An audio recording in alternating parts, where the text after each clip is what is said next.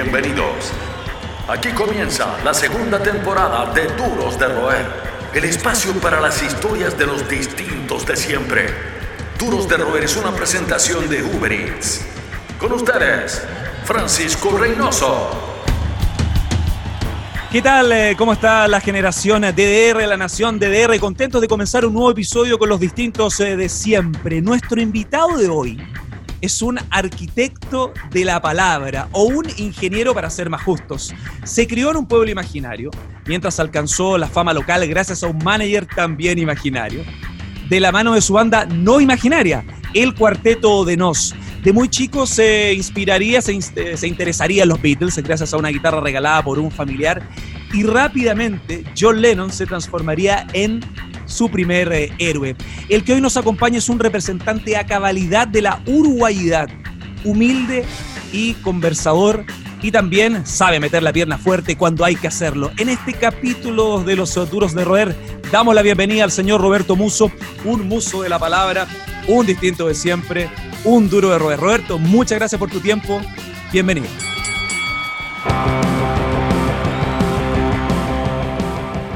Muchas gracias, Francisco. Bueno, que bien, esa, introducción me hizo sentir a un número 5 de la, celeste, así, de hacha y tiza, como decimos acá, ¿no?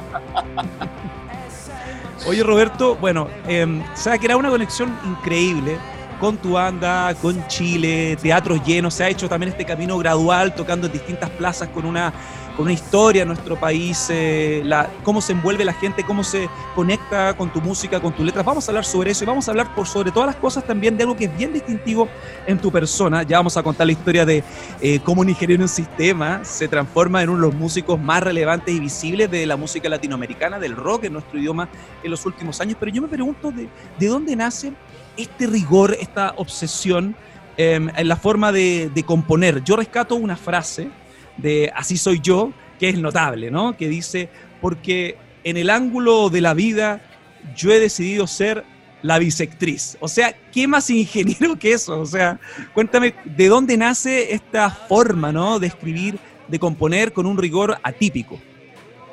Y bueno, fue como un aprendizaje, ¿viste? Como, como todo. Este, la verdad que con el, con, el, con el cuarteto empezamos desde muy jovencitos, nosotros la, muy chicos acá, de unos estábamos recién entrando en, la secundaria, en el primer año del liceo, cuando nos conocimos y empezamos, como bien decíamos en la introducción, a primero hacer canciones de los Beatles, que era un poco lo que nos gustaba.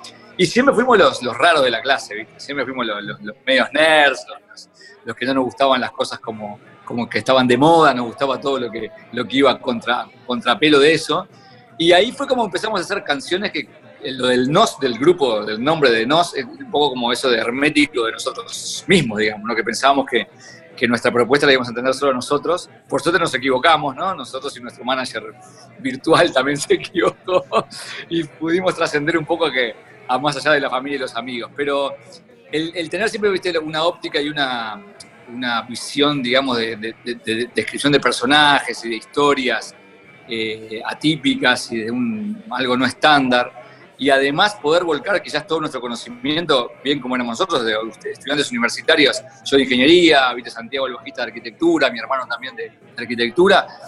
Nos gustó porque no, no levantar la mira, digamos, en ese aspecto. Entonces, todo lo que, lo que para mí ha sido este, influencia, a veces me, me preguntan a mí qué, qué, influencias tengo. Yo mucho más de la música, para mí ha sido la influencia de muchos lectores que consumo desde chiquito, hasta, hasta digo, mi pasaje por la universidad. O sea, que todo lo que pueda aplicar al, formato de letra de canción del cuarteto y, aporta artísticamente, bienvenido sea.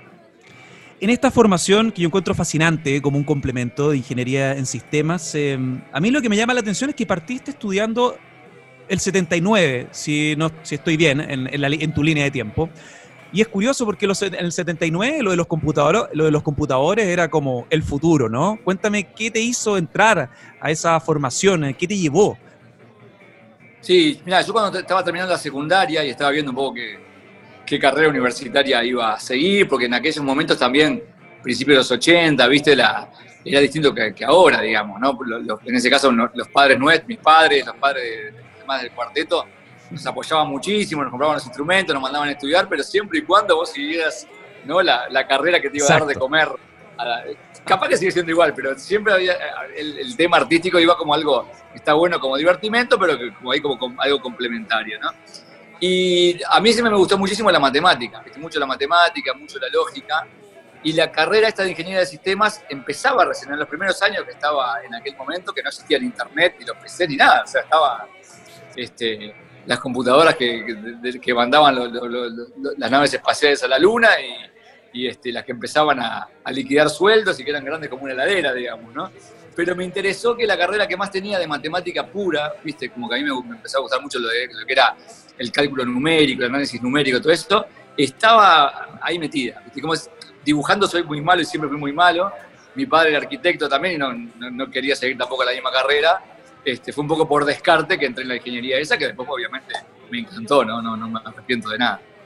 Y hay una experiencia que a mí también me llama la atención. Me pregunto cómo llegas también a este trabajo en el Ministerio de Relaciones em, Exteriores de Uruguay, ¿no?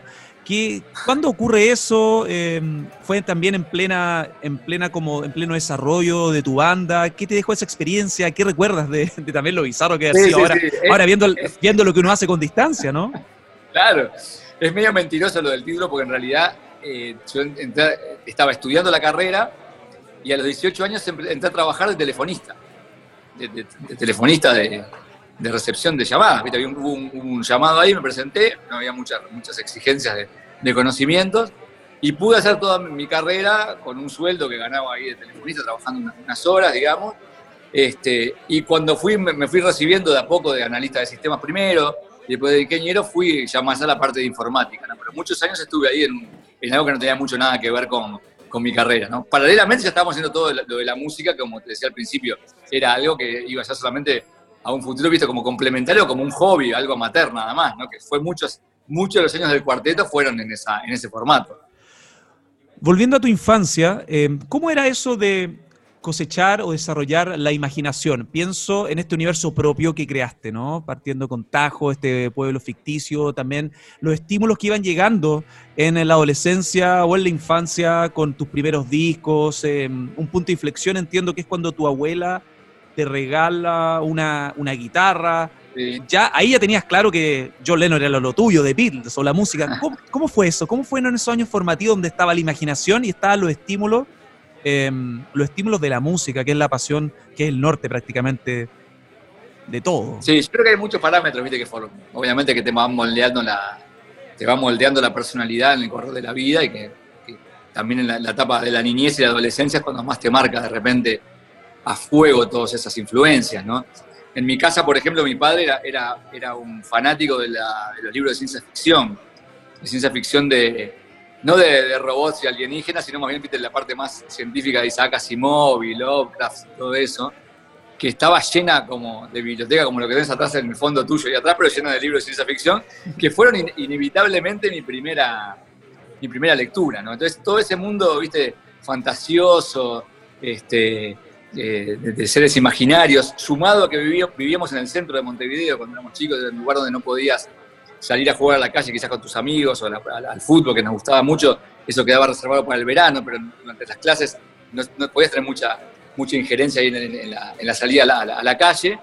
Nos hizo como tener una, vida propia, interna, digamos, sobre todo con mi hermano, con Ricky, que es un poquito menor que yo, e inventábamos esas historias, ¿viste? de lugares ficticios, de personajes ficticios, de poetas ficticios, que escribían una, una, una, poesía que después iban a un programa de radio y la presentaban y había un panel de, de pseudo intelectuales que los criticaban y se les terminaban andando por la cabeza y terminaba ese programa imaginario siempre de una gran piña, ¿viste? Una pelea.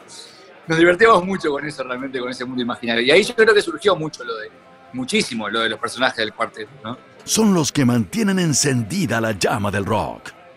Seguimos conversando con los duros de roer. Eso también sientes que desarrolló los conceptos, eh, me imagino. ¿Cómo, ¿Cómo ha evolucionado el tema creativo? Tú eres, director de orquesta en cierta medida, por decirlo de alguna forma, claro.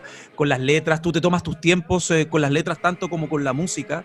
¿Cómo ha ido desarrollándose también el tema de los conceptos que uno tiene, también la no repetición, que es difícil porque el cuarteto no 35, 36 años. Estamos hablando de lo imposible, o sea, las grandes estrellas de la música hay muchos que aceptan también el autoplagio, em, el autoplagio en un buen sentido, que se entienda, que es seguir rindiendo su historia. Pero ¿qué hay de ti? ¿Qué hay del hambre que uno tiene que sentir también, ¿no? Para tratar de reinventarse, buscar siempre nuevos desafíos, porque cuando uno pasa a las tres décadas y los números están la razón y tienes una audiencia, debe ser un desafío y debe ser un tema que uno se cuestiona cada año, ¿no?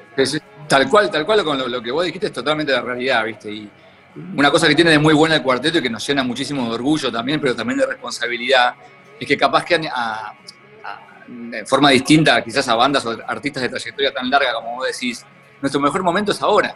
¿Viste? No, no, no ha pasado que vos estés como, bueno, pensando y añorando épocas anteriores y teniendo un repertorio que tiene ya muchos años, digamos. Entonces, para nosotros es genial esto de tener un repertorio súper fresco, por más de que haya muchísimo tiempo que, que, estamos tocando. De hecho, viste, siempre un problema que tenemos nosotros que nos gusta, la gente nos ha pedido algún DVD, visto alguna recopilación o algo, y nosotros siempre tenemos como material para ir mirando para adelante, que es también lo que a mí me gusta mucho más. ¿viste?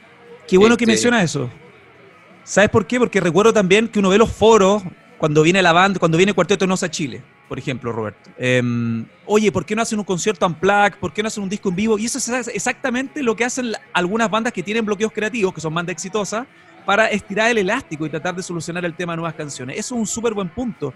Em, sí, sí, sí, te, digo que no, no, o sea, no, digo que no pueda suceder en algún momento, digamos, ¿no? pero me parece que está buenísimo en cuanto vos tengas material para mostrar nuevo, este, que eso sigue pasando. Y de hecho, yo creo que también es una de las grandes secretos de cómo con el cuarteto seguimos eh, llegando a generaciones muchísimo más jóvenes que nosotros, digamos, ¿no? También eso, como que no ha ido envejeciendo con nosotros el público, ¿no? En, ese aspecto.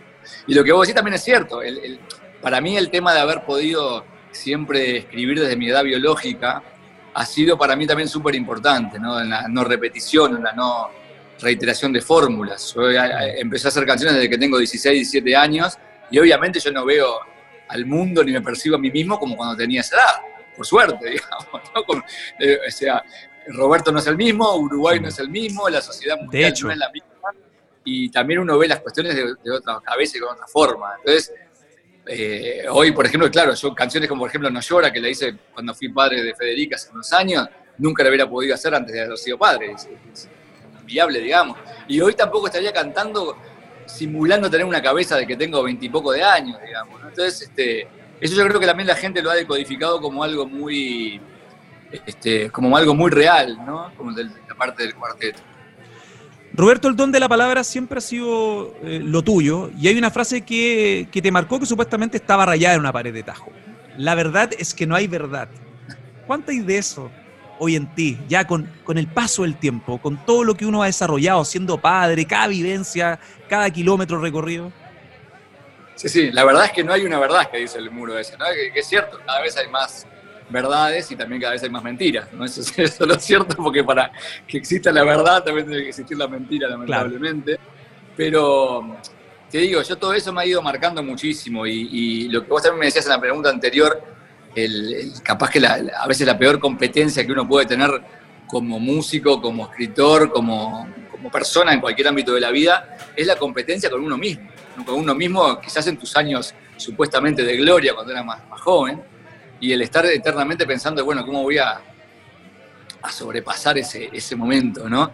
Entonces, este, lo que yo te decía, el, estar ahora en un momento que es el, el mejor de la carrera nuestro, un momento de más convocatoria, de que también la, tanto la prensa como la crítica nos va conociendo mucho más y, también como que hay un gran respeto ¿viste? por el cuarteto, los premios, que también es una frutilla de la torta que, que todo suma y también este, lo, que te decía de las nuevas generaciones hace que, que, bueno, que esa verdad por suerte, que no, que no haya una sola verdad, sigue siendo latente esa, esa frase. Oye, hay una anécdota que parece que está entre lo más notable de todos los viajes que han realizado, que se lleva a cabo una ceremonia en Las Vegas, una ceremonia de la industria, donde están todos tratando incluso de mostrar más de lo que son, y todos llegaban en limusina, y es verdad que ustedes llegaron en un carrito, como muertos de la risa. Es verdad, es verdad, fue la primera vez que estuvimos nominados a los Grammy, que para nosotros era un mundo, viste, para nosotros fue una especie de el pasar por un portal, ¿no? a un mundo imaginario que nunca pensamos que íbamos a llegar, la verdad, ahí, porque hasta ese momento también los Latin Grammy acá en Uruguay, no sé si pasaba lo mismo en Chile, era una cuestión muy lejana, ¿viste? Una cuestión más de, parte del norte de América, ¿viste? Y no, como que el rock tampoco participaba mucho. Entonces fue como algo muy raro. Y cuando fuimos, que obviamente a, la fiesta, a la alfombra roja, a la ceremonia y todo eso, veíamos que todos llegaban en las limusinas y todo, y nosotros nos habíamos, perdido de cómo llegar a la, a la premiación. Y pasó un muchacho con uno de esos carritos, ¿viste? De, que son como de golf, viste ahí que estaban ahí en Ustedes se habían perdido. Sí, estamos perdidos ahí con el trajecito, ¿no? La corbata, y decimos, disculpame la, la ceremonia, nada. yo lo llevo. Entonces nos metimos los cuatro ahí arriba de... y entre dos limusinas llegó el cuarteto de la, manera del cuarteto de no, Más que un club, una familia. Sigues junto a los duros de roer. ¿Cuánto hay del espíritu? Porque hay algo que yo también, en, las eh, variadas entrevistas a lo largo de los años, eh, ustedes tratan también de mantener, y eso me lleva también a tu infancia, a mantener ese espíritu, ese entusiasmo de los niños, ¿no? Ese entusiasmo de mantener los pies en la tierra. Em, ¿Qué tan difícil es cuando, por ejemplo, Cuarteto Nos es una de esas bandas que puede estar en el estatus, en un buen sentido, de llenar un Luna Park, que eso lo hacen los grandes números eh, los grandes números anglos?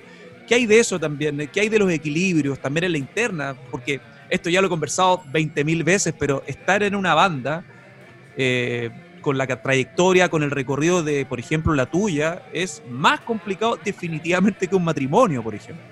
Sí, sí, sí, sí, sí, como un matrimonio de, cuatro, de cuatro cabezas, digamos, ¿no? Pero, vos sabés que, mira, pasan muchas cosas. Este, yo creo que el, hecho de conocernos también desde muy chicos y que éramos muy, somos, éramos muy amigos y nuestras familias también de, los, nuestros padres, ¿viste? Y todo eso, generó un vínculo súper fuerte, me da la impresión a mí que de base, digamos. También somos personas que, que, respetamos mucho también nuestras, nuestras, nuestras decisiones y hemos sabido, yo creo que siempre con, el, con los cuartetos, y siempre lo hemos hablado y lo seguimos hablando, obviamente, como, como terapia interna, el haber sabido siempre de separar, respetar y, y como con cajas estancos lo que son eh, las decisiones artísticas de las personales, ¿viste? O las discusiones artísticas de las personales. Porque evidentemente siempre hay diferencias de, bueno, qué, qué, etapa de disco queremos, qué canción va, qué no va, qué tipo de arreglo va, con qué productor trabajamos y todo. Nos discutimos, nos peleamos y todo, pero terminó la discusión y no tomamos una cerveza y hablar de fútbol, digamos, ¿no? Porque eso quedó ahí cerrado. Yo creo que eso ha sido súper importante para, para nosotros, para poder seguir siendo un grupo humano súper fuerte. ¿no? La otra es que también tener desde claro los roles de cada uno dentro de cualquier grupo humano es fundamental. Que no haya un roce por, los roles es algo que, va, más, va más allá este, de, lo que es típico un, grupo de música, digamos, ¿no? Lo, habrás visto vos en la radio o en, un equipo de trabajo de cualquier, cualquier estilo, digamos, ¿no? Y eso también yo creo que nos ha permitido mucho el, seguir con eso. Y eso de la no pérdida de la, del espíritu infantil o adolescente que lo seguimos teniendo es genial.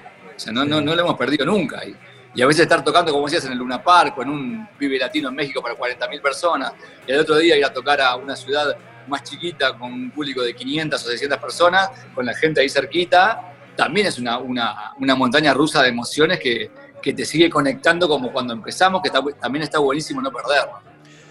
Roberto, en un esfuerzo notable de producción, un esfuerzo arqueológico, porque nosotros, aparte de ser duros de error y fanáticos de la música, somos fanáticos obsesos del fútbol. Mira lo que tengo acá. la camiseta del tanque, sí, ¿de dónde sacaste esa? Ah, bueno.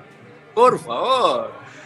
Entonces me quiero detener también en algo que yo sé que también nos apasiona, porque el fútbol y la música tienen varias cosas en común.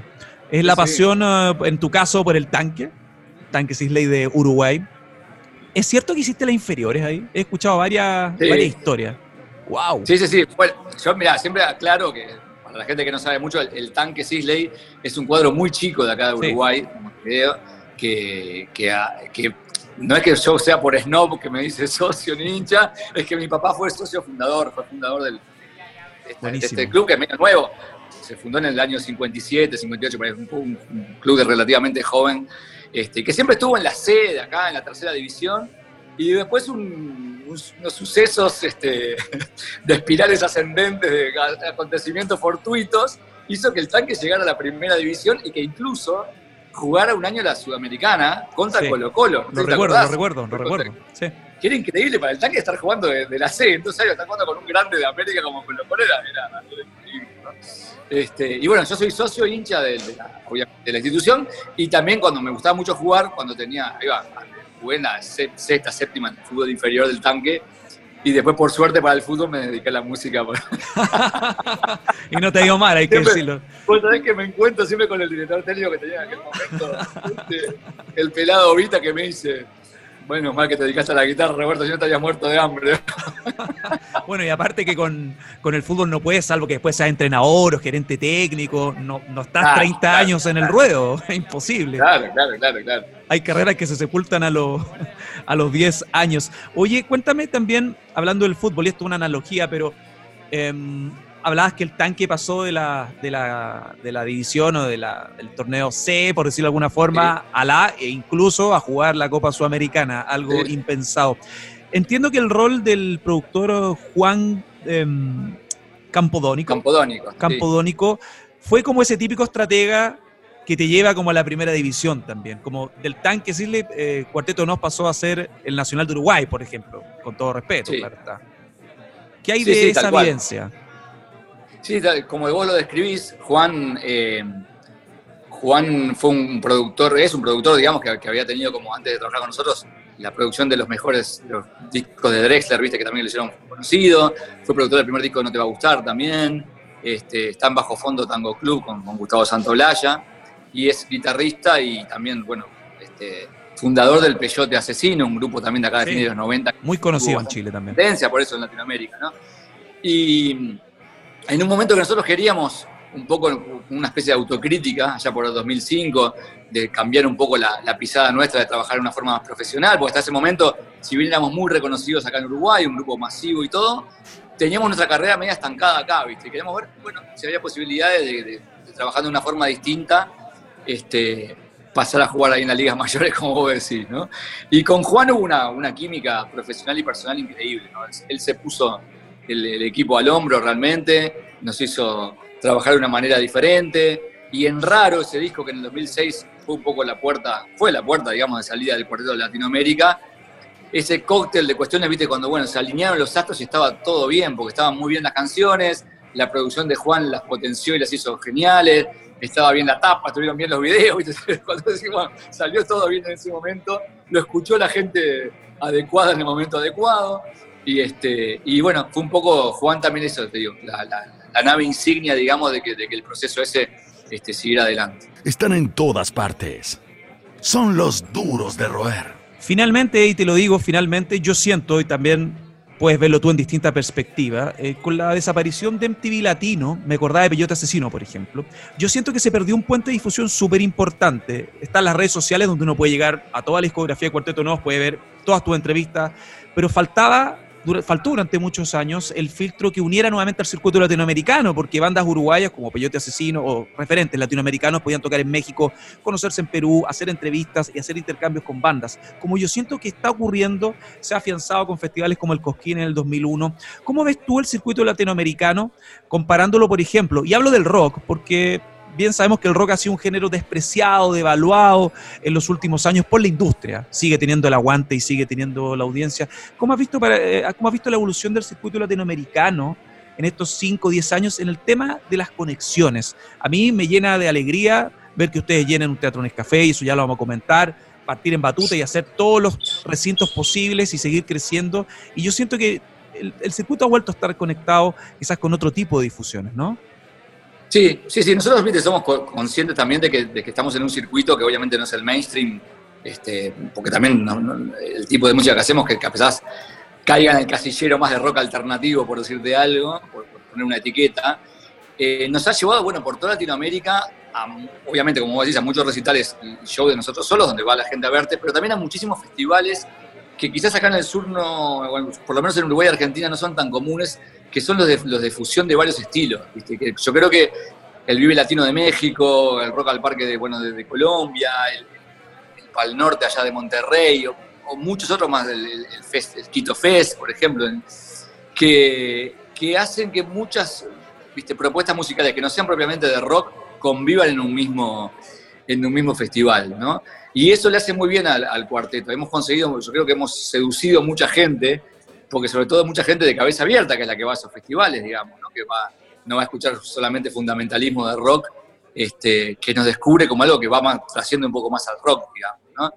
Este, entonces yo creo que eso, eso ha sido buenísimo, ¿no? esos, festivales de apertura y donde es cierto lo que vos decís, quizás MTV no está más y es una, una falta que, que está haciendo que, sea ocupada por algo, algo similar, digamos. Mm. Pero este tipo, de, yo creo, de grilla de festivales donde, donde músicos de rock conviven con hip hop o con cuestiones más folclóricas y todo eso está, está buenísimo. Igual, algo que yo rescato es interesante, lo que tú señalas del Quito Fest, y también de Rock al Parque, porque son festivales que tienen una peculiaridad. Yo me acuerdo y algo que a mí me dejó muy, pero muy así, wow, yo fui a hacer una cobertura, por ejemplo, a Rock al Parque, que creo que fue el 2014, y tocaba Terciopelados, claro, Terciopelados, una banda que tiene que cerrar el festival y todo, una tremenda banda que ahora viene con nueva música y me alegro mucho que sigan activos. Pero se unían con Anthrax, era Anthrax y Terciopelados. Yo te digo, por ejemplo, en Chile, en mi país, que sigue siendo, hay infraestructura de festivales, ustedes han participado en varias instancias, pero yo pensaba, esto en Chile no puede ser, o sea, a terciopelados con Anthrax ocurre algo, ocurre algo conflictivo, sin lugar a dudas. En Santiago hemos estado en un par de festivales últimamente, el año pasado, otro que eran un poco más eclécticos, digamos. Sí, claro. Que estuvieron muy bien también. Nosotros también, viste, en ese aspecto que te digo que también nos ha. Yo creo que, Uruguay, Argentina, capaz que es un poquito menos Chile, que estamos más acá al sur. Eh, vemos mucho, quizás más acá, ¿no? Que ves, veíamos mucho más de frente con ojos a Europa y un poco más de espalda a Latinoamérica. Te digo que porque nos pasó hasta que empezamos a viajar, ¿viste? Realmente.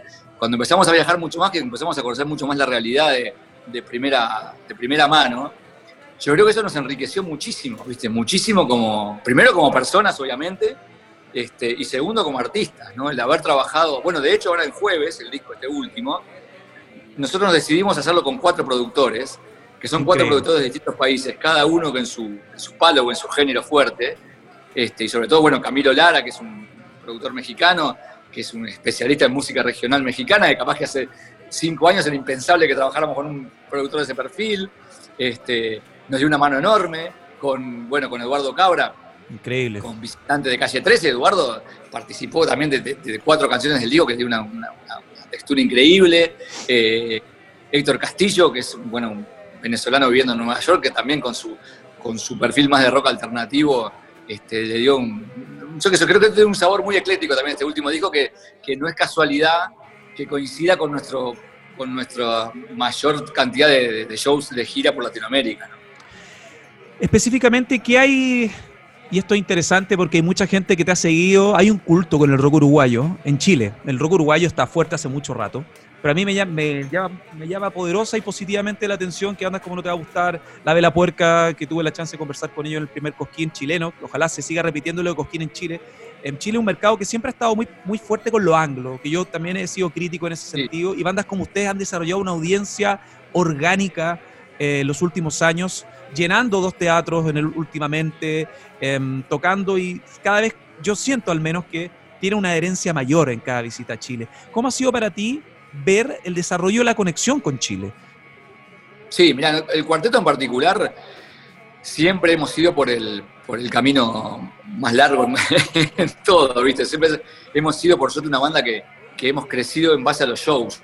Yo creo mucho más que a lo que ha sido la, parte de, streaming por internet, ¿viste? Eso, que sí nos llegó a conocer mucho, pero yo creo que la gente, y sobre todo las generaciones jóvenes, valoraron muchísimo que no seamos una banda virtual, ¿viste? que no seamos una banda que, bueno, que la conocen por, los videos, que tocan en Uruguay y Argentina y no viajan. ¿no? Nosotros, de hecho, te digo, de cada, no sé, de cada 10 shows son 9 fuera de Uruguay y uno acá. Esa es la verdad. Como el mercado es chico también por temas demográficos.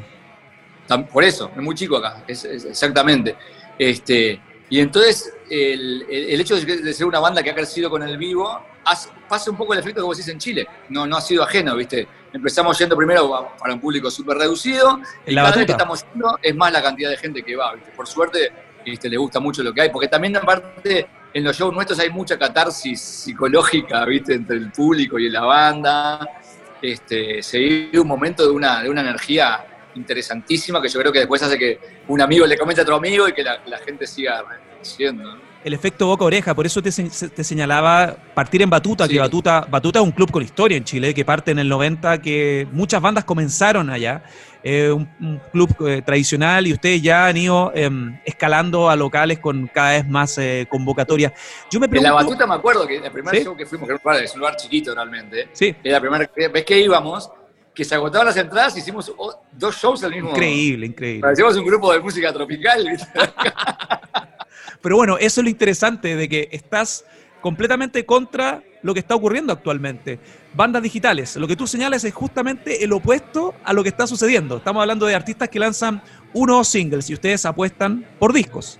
Estás hablando de bandas digitales que prefieren hacer una estrategia de marketing en redes sociales y no estar en la carretera y ustedes son lo contrario. O sea, lo bueno de, la banda y los resultados que tú estás señalando no están viviendo la nostalgia. Están lanzando nueva música en pleno 2020, giraron, estuvieron en Chile hace poco, la temporada pasada dos teatros grandes tradicionales en Providencia, en el Teatro en el Café de las Artes, recuerdo también. Em, y me llama también la atención, casi ya en el cierre de esta conversación, eh, querido Roberto, em, si es que tú podrías definir, porque en varias entrevistas uno ya señala, me carga cuando uno dice el boom del rock uruguayo. El rock uruguayo siempre ha estado. Pero siento que esta nueva camada de artistas que han ahí puesto la bandera de Uruguay en términos culturales en Latinoamérica, otros en Europa, tienen algo en común, que es una temperatura o es una calle arriba del escenario, es una impronta distinta. ¿Cómo podrías tú definir para la gente que le gusta también categorizar este, esta camada ¿no? de artistas uruguayos que están ascendiendo con todo en la región? Sí, sí, sobre todo yo creo que no te va a gustar la vela y con el cuarteto después, por más que somos de una generación un poco más anterior, digamos, sí, claro. yo siempre digo, aprendimos de ellos a la manera de trabajar de las generaciones más, más jóvenes. Este, para mí, te digo, es como que el momento eh, más importante a nivel, por lo menos cuantitativo, de exportación de rock uruguayo de toda la historia. Eso no, no, hay vuelta, ¿viste? De la cantidad de gente que convocan las tres bandas fuera de Uruguay no pasó en otro momento. Vos capaz que este, te vas un poco más atrás, sí, sí pasó para grupos argentinos que tuvieron más la época de oro hace más, más años, digamos, ¿no? Pero para, para el rock uruguayo es sin duda eso, si vos lo ves numéricamente, este, no estoy hablando de calidad artística, que bueno, siempre eso es más discutible. este, pero de ese aspecto, la cantidad de shows fuera de Uruguay, la cantidad de, gente que se convoca, es sin duda el mejor momento, ¿no? Y eso que vos decís, quizás del, es cierto, viste, de la conexión con la gente, de, también está bueno de que haya pasado que las tres bandas estas que estamos, las que más salimos, seamos de tres géneros bastante diferentes, como que sí. rock, son cosas muy distintas, le dio una diversificación interesante, ¿no? Yo creo que sí. Por eso yo hablaba de la temperatura y de la garra, más que del apego estilístico, porque tú vienes del rap, vienes de una fusión distinta, no te va a gustar, tiene otro enfoque, la vela puerca, por eso. Pero hay algo como esta unanda de rock uruguayo, porque arriba del escenario se, se defienden como en un partido de fútbol, por decirlo de alguna forma. Está esa pachorra, esa pachorra, ese aguante ese aguante como cuando, tú vas a putear al, por el partido del tanque, maldito desgraciado, convierte el penal. Yo creo que esa garra y esa alegría también se trasluce en eh, los escenarios. Hay otra frase en, Razones del disco bipolar que me llama la atención. Soy un guerrero y todavía respiro. Yo sé, yo sé y entiendo que en tu momento te emocionó mucho porque hay gente, has visto a gente tatuada, ¿no? Con ese tipo de sentencia. Eh, debe ser heavy, brutal, tener, o sea, estar en la calle o que una persona después de un concierto te dice, eh, amigo, mira, y ve una letra tuya tatuada en la piel. Me imagino que debe ser una de las cosas más gratificantes de ser músico con ese alcance. Digo, el nexo con, con, digo, con las historias de la gente es, lo más fuerte y lo más, que, lo más también disfrutable de todo, como también subir al escenario, digamos, ¿no? Pero eso de, de, de las frases, de las letras del cuarteto, que vos, que mucha gente te. Mira que muchísima gente que te dice que en los momentos que estuvo muy mal le, salvó la vida, eh, tanto psicológicos como también físicos, ¿viste? De mucha gente que. te, digo, te digo más, he conocido este, muchos, mucha gente que me ha dicho de, de, personas que han tenido como estado en coma, le ponían eh, discos del cuarteto para, estimular la cabeza, ¿entendés? Es increíble, ¿no? Esa frase que vos decís, siempre la, dije también en una charla que tuve, fue una muchacha que, que empezaba a hacer terapia este, de, por, tener cáncer, digamos, empezaba la quimioterapia y se había tatuado esa frase, soy un guerrero y todavía respiro el día anterior, ¿entendés? Entonces como que también todo eso lo ves mucho y nosotros somos ya te digo, muy cuidadosos y muy respetuosos de, también en grandes ciudades latinoamericanas, que capaz que no pasa tanto acá en Montevideo, que somos una ciudad más chica, de gente que está, por ejemplo, en ciudades cerca de Santiago o de, o de, Bogotá o de Ciudad de México, que está pensando en el show desde hace un mes, que sacó la entrada hace un mes, que viajó dos días antes para estar en un hotel, que es algo Si te pones a pensar, te, gana la emoción. Cambian la vida, o sea, mueven su rutina, no es solo escuchar música. Por eso es importante la experiencia de los shows en vivo, porque es súper fácil bajarse un disco, escucharlo en streaming, pero vivir y respirar. Por eso el tema del confinamiento y estas estas teorías de la distancia social que se va a normalizar en un show es imposible. O sea, el ritual, sobre todo los conciertos de rock, con una discursiva tan potente como la de ustedes, es absolutamente inviable con distancia social. Es absolutamente inviable. Y, te digo más, nosotros que también, como te decía, que nos, gusta muchísimo seguir teniendo el cable a tierra, porque obviamente no es lo mismo estar tocando a veces en shows este, donde tenés 20.000, 30.000 personas adelante en un festival o en un lugar mega grande, que se vuelve, está buenísimo, pero a veces se vuelve un poco impersonal, ¿no? Y, a veces está, está, disfrutando muchísimo en tener ahí a la, gente al lado del escenario, ¿no? Saltando con, la adrenalina este, ahí a pocos metros, ¿no? La calle es su escuela, el rock su universidad. Seguimos conversando con los duros de roer. Sí, bueno, em, estamos llegando ya al cierre de esta conversación, querido Roberto. Ha sido increíble conversar contigo, reencontrarse con un grupo que tiene una conexión orgánica, no es una conexión que uno pague ads en Facebook o en YouTube, es una banda que se ha ganado su público en Chile tocando arriba del escenario. Em, y espero que sea también un ejemplo para que muchas bandas latinoamericanas se crean el cuento. Uno habla de las barreras en el sentido de que no hay medios que se interesen formalmente por unir el circuito, como ocurrió por distintas estrategias. Yo recuerdo el MTV Latino, que pude conocer bandas de Perú, de México, de, bueno, de Uruguay, en el caso de Peyote Asesino, recuerdo también, que fue una, unas bandas que cuando yo tenía 16, 18, 20 años, estuvo en mi, estuvo en mi conciencia y fuera la tradición ya del rock argentino, que es otra realidad y donde ustedes también juegan de local cada vez que tocan. Para cerrar, querido Roberto, y agradecerte tu tiempo, esperamos que esta mierda pase pronto y volvamos a disfrutar de un ritual necesario que es salir a tomarse una cerveza, estar con los amigos y cantar las canciones, ver música en vivo. Yo al menos ya estoy con una depresión en 20 niveles.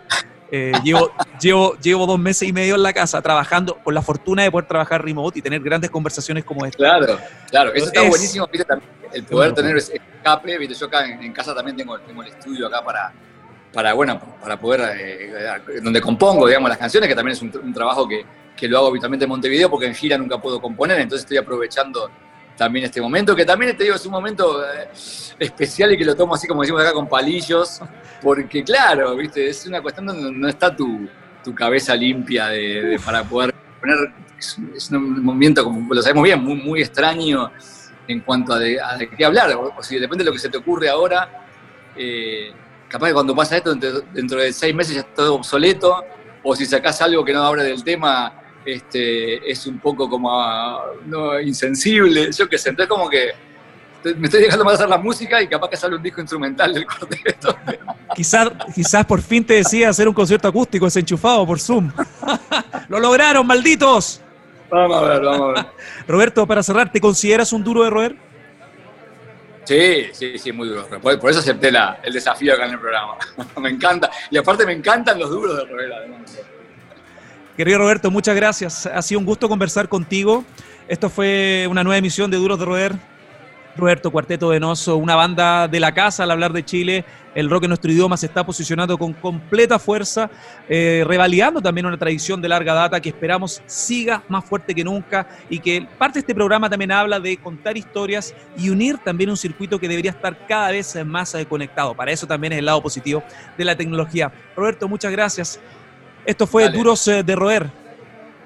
Muchas gracias a vos y después me tenés que contar la historia de, la camiseta que no me la contaste, tanque.